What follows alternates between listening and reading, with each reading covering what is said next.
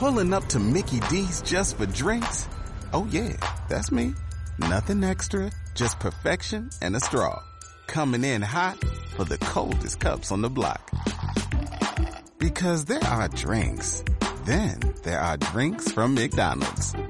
Mix things up with any size lemonade or sweet tea for $1.49. Perfect with our classic fries. Price and participation may vary. Cannot be combined with any other offer. Ba da ba ba ba. Bienvenidos, y aquí estamos, eh, mi socio y compañero Emilio Suárez y quien les habla, Alonso Moleiro, con otra entrega. Vamos a conversar, en este caso él y yo nada más, sobre eh, el estallido racial, la crisis, eh, el estallido de protestas eh, que tuvo lugar en Estados Unidos luego del asesinato de George Floyd, de- porque nos pareció que era un episodio interesante que daba para una reflexión amplia en torno a, aparte de lo doloroso y lo repugnante, pues y lo indignante de lo que sucedió, pero que tiene un montón de cosas colaterales que nos parece interesante compartir con ustedes. ¿Cómo estás, Emilio? Eh, pues muy bien, dentro de lo que cabe, vamos a decirlo así, aún en una especie de confinamiento, esperando qué es lo que va a pasar con el coronavirus, qué es lo que va a pasar en, en el mundo entero. Recordemos que hay una crisis global, hay que mantener la conciencia de que eso es lo que está sucediendo.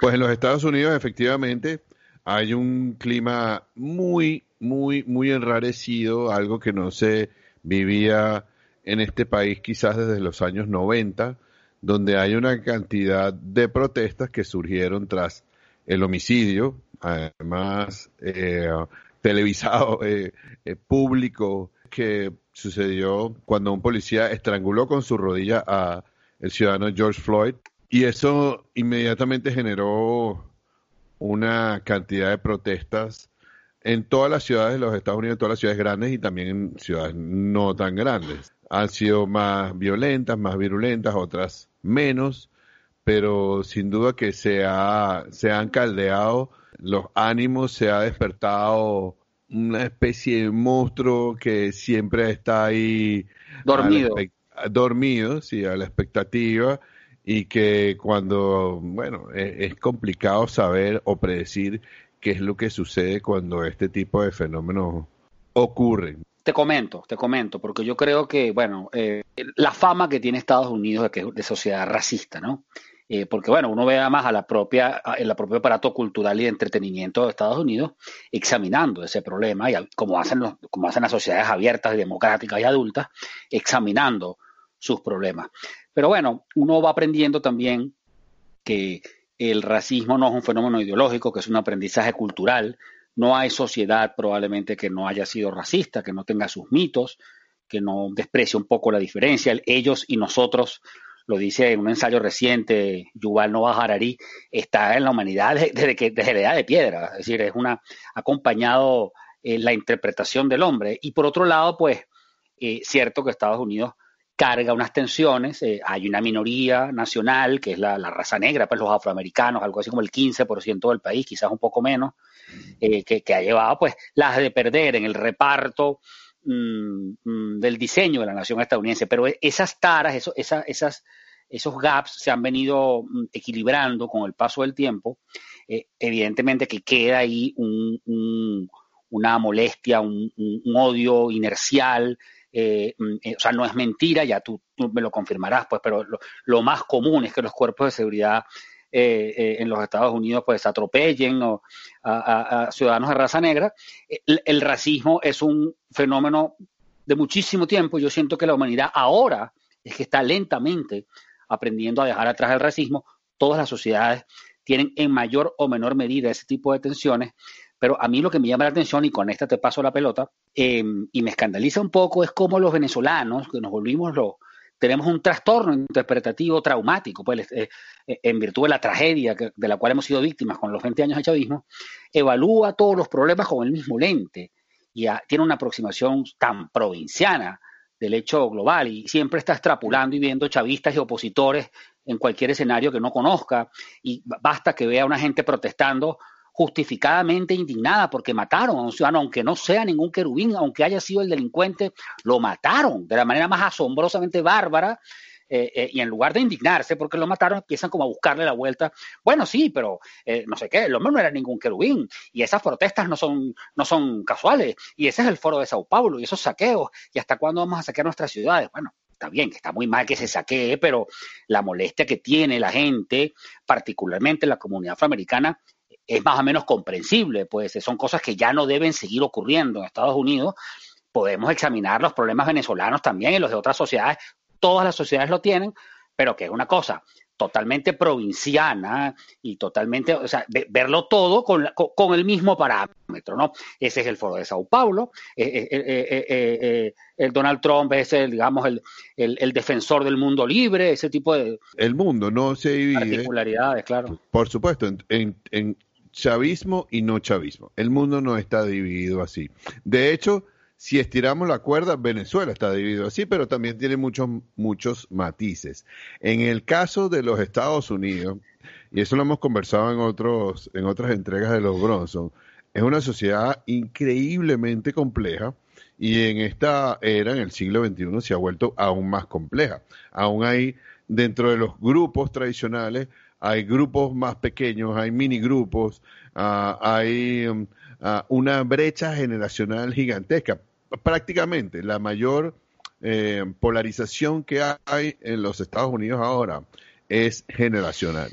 los conservadores siguen siendo un grupo ya de gente que se está envejeciendo, que son muchos, porque recordemos que la gente que es mayor es la gente que, que los baby boomers, pues cuando hubo la explosión de natalidad en los Estados Unidos, del índice de natalidad, quiero decir, y esta nueva generación, varias generaciones, digamos, de 45, 40 hacia abajo, que simplemente eh, es mucho menos racista, es mucho, ah, es mucho menos conservadora en general. Y eso se vio, eso se ha visto reflejado en el apoyo, por ejemplo, a Bernie Sanders y en el apoyo al Partido Demócrata en, en los pasados años. Entonces, es muy complicado. Nosotros le hemos hablado con, con periodistas, con analistas, con profesores universitarios aquí en este programa y también en privado, que es muy complejo esta situación. Entonces, hay que interpretar las cosas en su justa medida, para poder sacar algo, porque si no, si es simplemente decir, bueno, porque los que no están con Trump son socialistas o los que sí están, cualquier cosa. Eh, cualquier idiotez de estas simplificadoras, Emilio, porque el tema, tú puedes decir, bueno, los Estados Unidos son una sociedad racista. Bueno, si comparamos la situación con lo que eran los años 50 y 60, se ha avanzado, del siglo XX, se ha avanzado una enormidad. Y hay un amplio aprendizaje social a punta de debatir el tema y en las ciudades grandes y en los centros, digamos, intelectuales, académicos, es un tema que está bastante arrinconado. Uno ve ya jueces, eh, eh, gente importante, el propio presidente de la República, gente de raza negra. Persisten bolsones racistas. También, ah, durante un tiempo, yo te lo digo, yo cuando era adolescente creía estas cosas, que el socialismo planteaba una aproximación distinta y que, y que era una, un poco por, por, por, el contenido de su doctrina dejaba atrás el racismo. Es una gran mentira. Cuba, que también fue una sociedad y lo sigue siendo muy racista, porque además es un país que tiene una gran población negra y también tiene un porcentaje importante de población blanca, el 40% de la población cubana es de raza blanca o cercana, eh, o Brasil, por ejemplo, también han sido sociedades racistas. Alemania Oriental, eh, después que cayó el comunismo y obligaba a todo el mundo a hablar de la confraternidad y de que el racismo no existía en el, en el socialismo, cuando cayó el muro, bueno, se descubrió eso que después se fusionó con la Alemania oriental y occidental y creó la República Federal actual, también eran espacios racistas. O sea, que el racismo lo que es es una tara que, que se combate cotidianamente con aprendizajes. A mí me sorprende, por supuesto, lo que sucedió con Floyd. Uno a veces se pregunta, bueno, ¿hasta cuándo van a pasar estas cosas en los Estados Unidos, que es un país desarrollado, donde, digamos, hay instituciones, donde el tema, eh, hay, hay, hay una, digamos, un discurso permanente? Pero bueno, tú mismo acabas de decir, son eh, sociedades de enormes eh, complejidades, con un, con un río, digamos, de, cruzado, eh, como un, sur, un, surco cruzado de emociones y de, y de encuentros culturales y de rencores. también, bueno, si, si volvamos las venezolanas, pues ni hablar, pero, pero a mí lo que me tiene, o sea, yo no salgo de mis asombros cuando veo incluso gente amiga, gente que uno conoce en las redes sociales, como justificando, como molestándose porque la gente protesta Eh, o, bueno, el, más absurdo de todos los planteamientos, si la gente protesta en los Estados Unidos y hay saqueos a tiendas, cosas que no deben pasar, pues, que ese es el foro de Sao Paulo, que hay venezolanos ahí.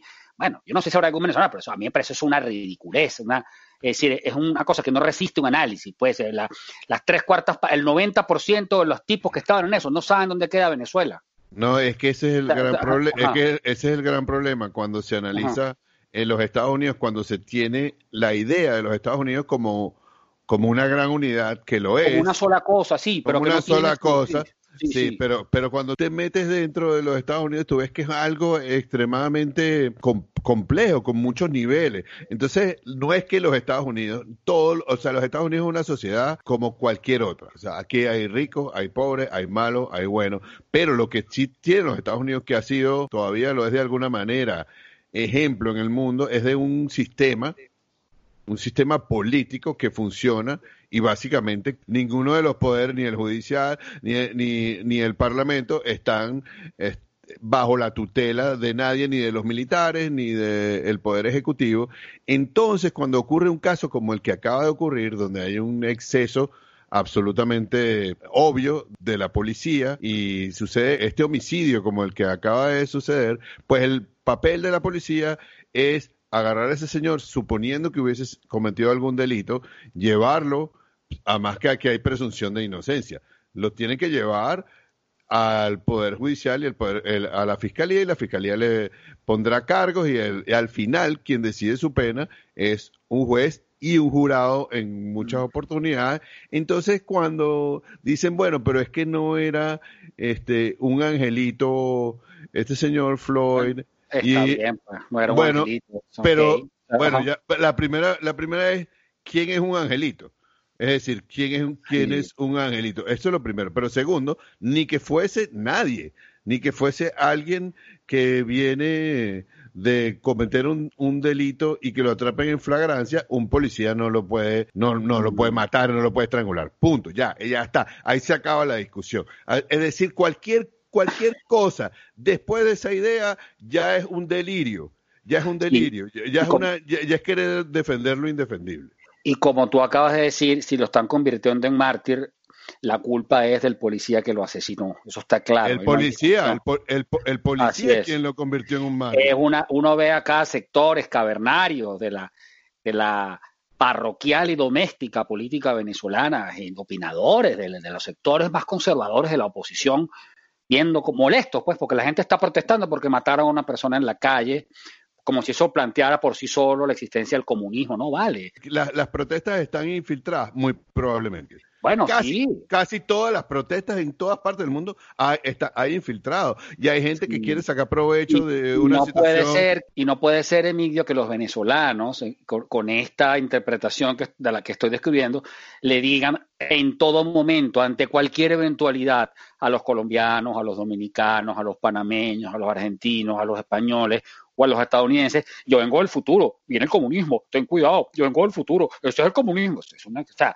no, no, todo el tiempo a otro mundo le va a pasar lo mismo, los países tienen sus historias, en los Estados Unidos no está planteado la llegada de ningún comunismo, para empezar. Mira, yo recuerdo en Inglaterra, eh, por ejemplo, eh, que, bueno, eh, que por cierto, es una sociedad, conquistó el mundo, pues tuvo un imperio, y, y bueno, aunque los ingleses son muy educados, son una gente muy correcta en la calle, pero bueno, son un poco hipócritas, pues tienen una autoestima muy alta como nación, no te van a decir lo que opinan de la tuya o, tal, pero, pero digamos, las manifestaciones públicas de racismo, si bien en casa a lo mejor muchos sí lo son, están increíblemente mal vistas. ¿Por qué?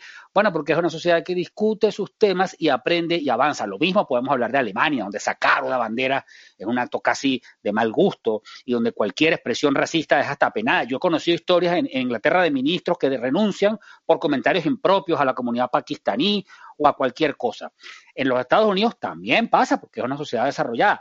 Nuestras sociedades son sociedades con problemas distintos. Como tú me decías una vez, también en Venezuela, también en Brasil, también en Colombia hay un racismo solapado y hay una coba que se mete la gente. Es decir, porque finalmente hay un tema aquí. El racismo se concreta, perdón, el fin del racismo, el fin del racismo, la muerte del racismo se concreta cuando no importa. Mataron al señor, pero no es porque sea negro que nos molesta, nos molesta que lo maten. O sea, sea negro, blanco, azul o anaranjado. Es un ser humano que mataron Y eso está mal. Así, ahí no hay aplicación de la ley. Ese señor no estaba haciendo nada en el momento en el cual lo matan. Y hay, hay, algo interesante que esto no es una protesta de los negros americanos. Esto es una protesta donde hay personas de, de, todas partes y sobre todo jóvenes. Hay una indignación porque tú dices, la gente de los Estados Unidos, los norteamericanos, los residentes de los Estados Unidos dicen, no, vale, esto no puede pasar. Sinceramente, esto es algo que no se puede permitir y hay protesta. Y luego, cuando estos fenómenos suceden, empiezan los medios en general a cuestionar y a revisar, porque algo que tienen los anglosajones, lo tienen los ingleses, también los americanos, es que tienen archivos de todo y tienen registro de todo. Inmediatamente ocurre algo, ellos te ponen los, en televisión los 5, 6, 7, 8 antecedentes y te ponen lo que pasó en el 2002 y en el 94 y también en el 81. Y entonces empiezan a revisarse cómo ellos han manejado las situaciones en el pasado y por qué siguen ocurriendo aunque sea con mucho menos frecuencia, pero porque siguen ocurriendo. Y entonces, el aparato cultural norteamericano, y este es un punto que me parece bien importante que tratemos, el aparato cultural norteamericano es hecho en base al sistema de valores norteamericano, de los estadounidenses. Los americanos hacen productos culturales, hacen cine, hacen televisión, hacen radio, hacen disco para el consumo de ellos, en primer lugar. Que eso sea eh, exportable y que eh, las películas americanas se vean en el resto del mundo, bueno, eso es otra cosa. Ellos conquistaron ese otro mercado. Pero básicamente, cuando alguien hace una película, eh, un director norteamericano lo está haciendo para el público norteamericano, dirigiendo un mensaje a ellos. Entonces pasa lo siguiente, que otra de las, que otra de las cosas más graciosas, por decirlo de alguna manera, que ha ocurrido con nuestros opinadores criollos, y otros latinoamericanos. Voy a ponerte el ejemplo de la escritora de la serie Friends, que lo, comentábamos anteriormente. Ah, cómo no, Kaufman, sí. Kaufman.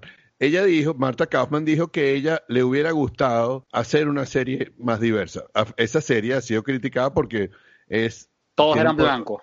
Bueno, realmente no todos, pero un, un porcentaje muy, muy, muy alto. Sí, Entonces, pero en la yo recuerdo, Emilio, perdona, que en la serie había eh, muchos actores negros en el capítulo, había. No, era, no era tan notorio como en otra, ¿no? que a veces fuerzan un poco la barra. Finalmente, el 65-70% de la población estadounidense es blanca. O sea, hay más blancos que negros, ¿no? Sí, claro. Bueno, pero si te pones a ver, la serie era en Manhattan. En Manhattan Sí, un poco cifrina era. Eh, pues, eh, en Manhattan tú no puedes recorrer una cuadra y ver puro blanco. Eso no ocurre. Pero eso no importa. Porque al final, porque al final eso es un producto que hizo esa señora. Eso es como que tú escribas un libro o grabes un disco. Ahí no hay un racismo explícito.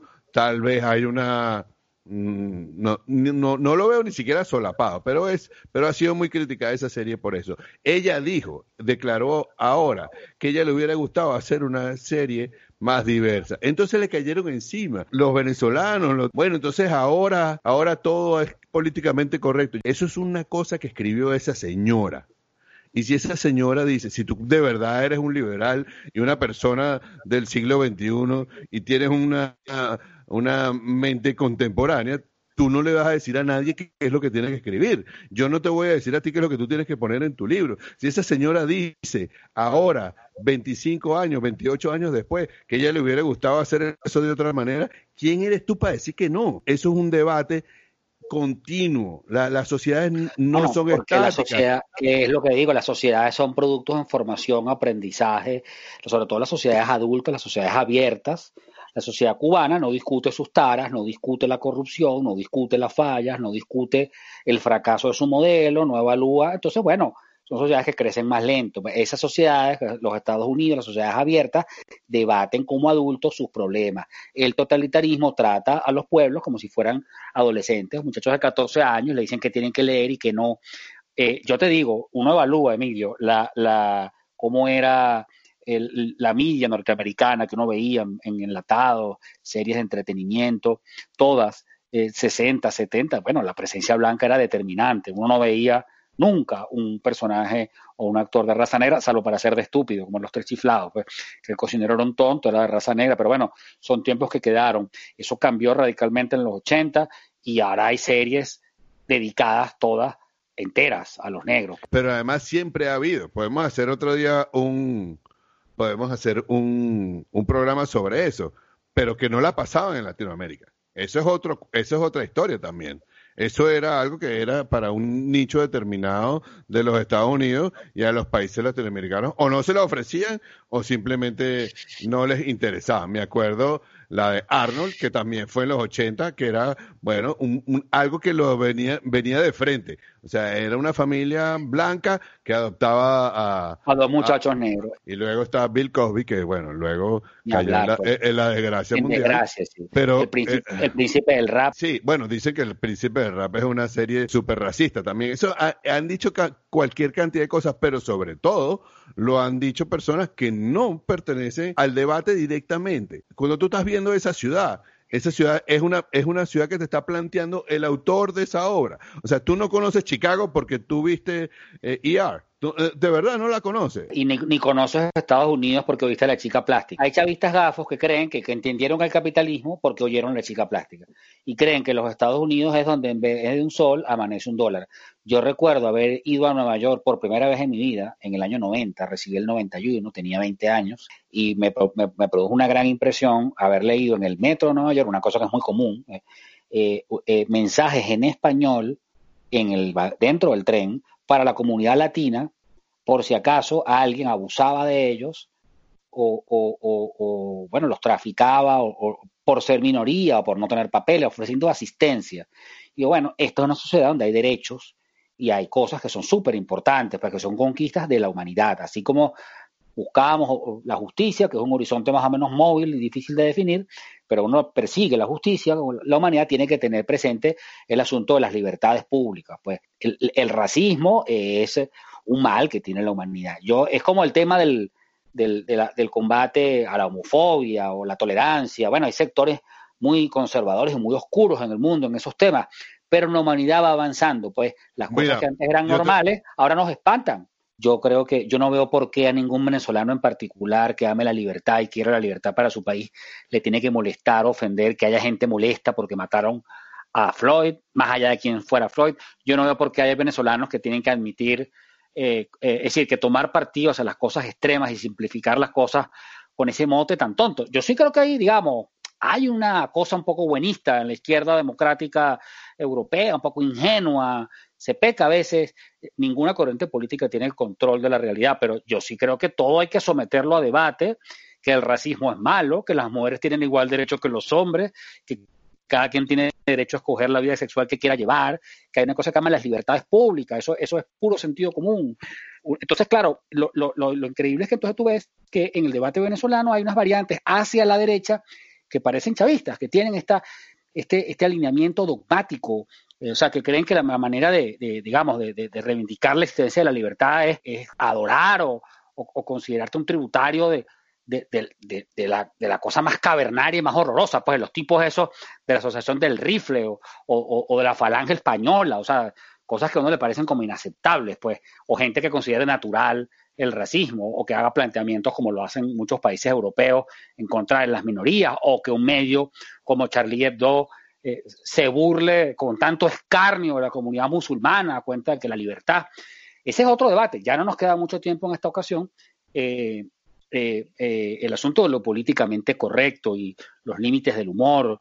yo sí creo que, es decir, el humor y la, la, comunicación es libre y plural y puede tocar todos los terrenos que sea, siempre que no ofenda además, siempre que no caiga en esa cosa que llaman la ruina moral del cómico, pues siempre que no, no termines haciendo una mueca riéndote de la tragedia de otros, que es lo que Charlie Hebdo llegó a hacer en algún momento. Eso no es correcto, pues yo siento que además un gobierno está obligado a defender la moral pública y los límites que fomenten el racismo, eh, la propaganda de guerra, la pederastia, eso está prohibido, pues tiene que haber un Estado que lo prohíba como garante de la voluntad general. Pero de ahí en adelante, el humor es una cosa absolutamente libre y es una idiotez, por ejemplo, ya que con esto podemos cerrar, pero no sé qué te parece, esto de que lo que el viento se llevó lo, lo, lo, lo censuren y es que por racista en HBO, porque e, eso es malinterpretar lo que es el contenido, eh, eh, o sea, un, producto artístico, pues un producto cultural, es un super clásico del cine, entre otras muchas. Bueno, exactamente, ahí podemos despedir porque esto es un esto es un tema de otro, de otro. Puede ser nuestro próximo entrega, ¿viste? De otro episodio, sí, lo, lo políticamente correcto. Sí, de hecho hay escritos varios libros recientes sobre esta una generación que todo le ofende, ¿no? En los Estados Unidos ahora, que ese es el otro el otro lado de la moneda, ¿no? En los Estados Unidos ahora hay un veto. A veces es demasiado. todo el mundo se ofende por todo, sí. Jonathan Haidt, el psicólogo social, hizo un libro con varios autores más, donde empieza un caso de una profesora que fue a dar una conferencia en una universidad y hoy en día cuando alguien va a dar una conferencia en una universidad y hay un grupo de los estudiantes que siente que el mensaje que va a hacer eh, eh, eh, se va a dar en esa conferencia los ofende, entonces la universidad no los deja eh, hacer, cosa que es totalmente antinatura, porque la universidad está hecha para discutir las ideas. Entonces está pasando eso desde hace tiempo, y este es el caso de una profesora que eh, fue a dar una conferencia precisamente hablando sobre que a los negros los matan más otros negros que los blancos o que la policía. Eh, pero era un estudio estadístico importante y un grupo de la universidad se sintió ofendido y hubo un disturbio y a la señora la tuvieron que sacar la policía con un helicóptero. Fue, es un caso bien interesante que tiene que ver con lo que estamos conversando. Lo políticamente correcto, llevado a este extremo, eh, produce unos unos choques que son absolutamente innecesarios. Es una cosa, bueno, que da para un montón de debate. Estamos a punto de abrir otro podcast, mejor cerramos ya, ¿no? Listo, hasta el próximo.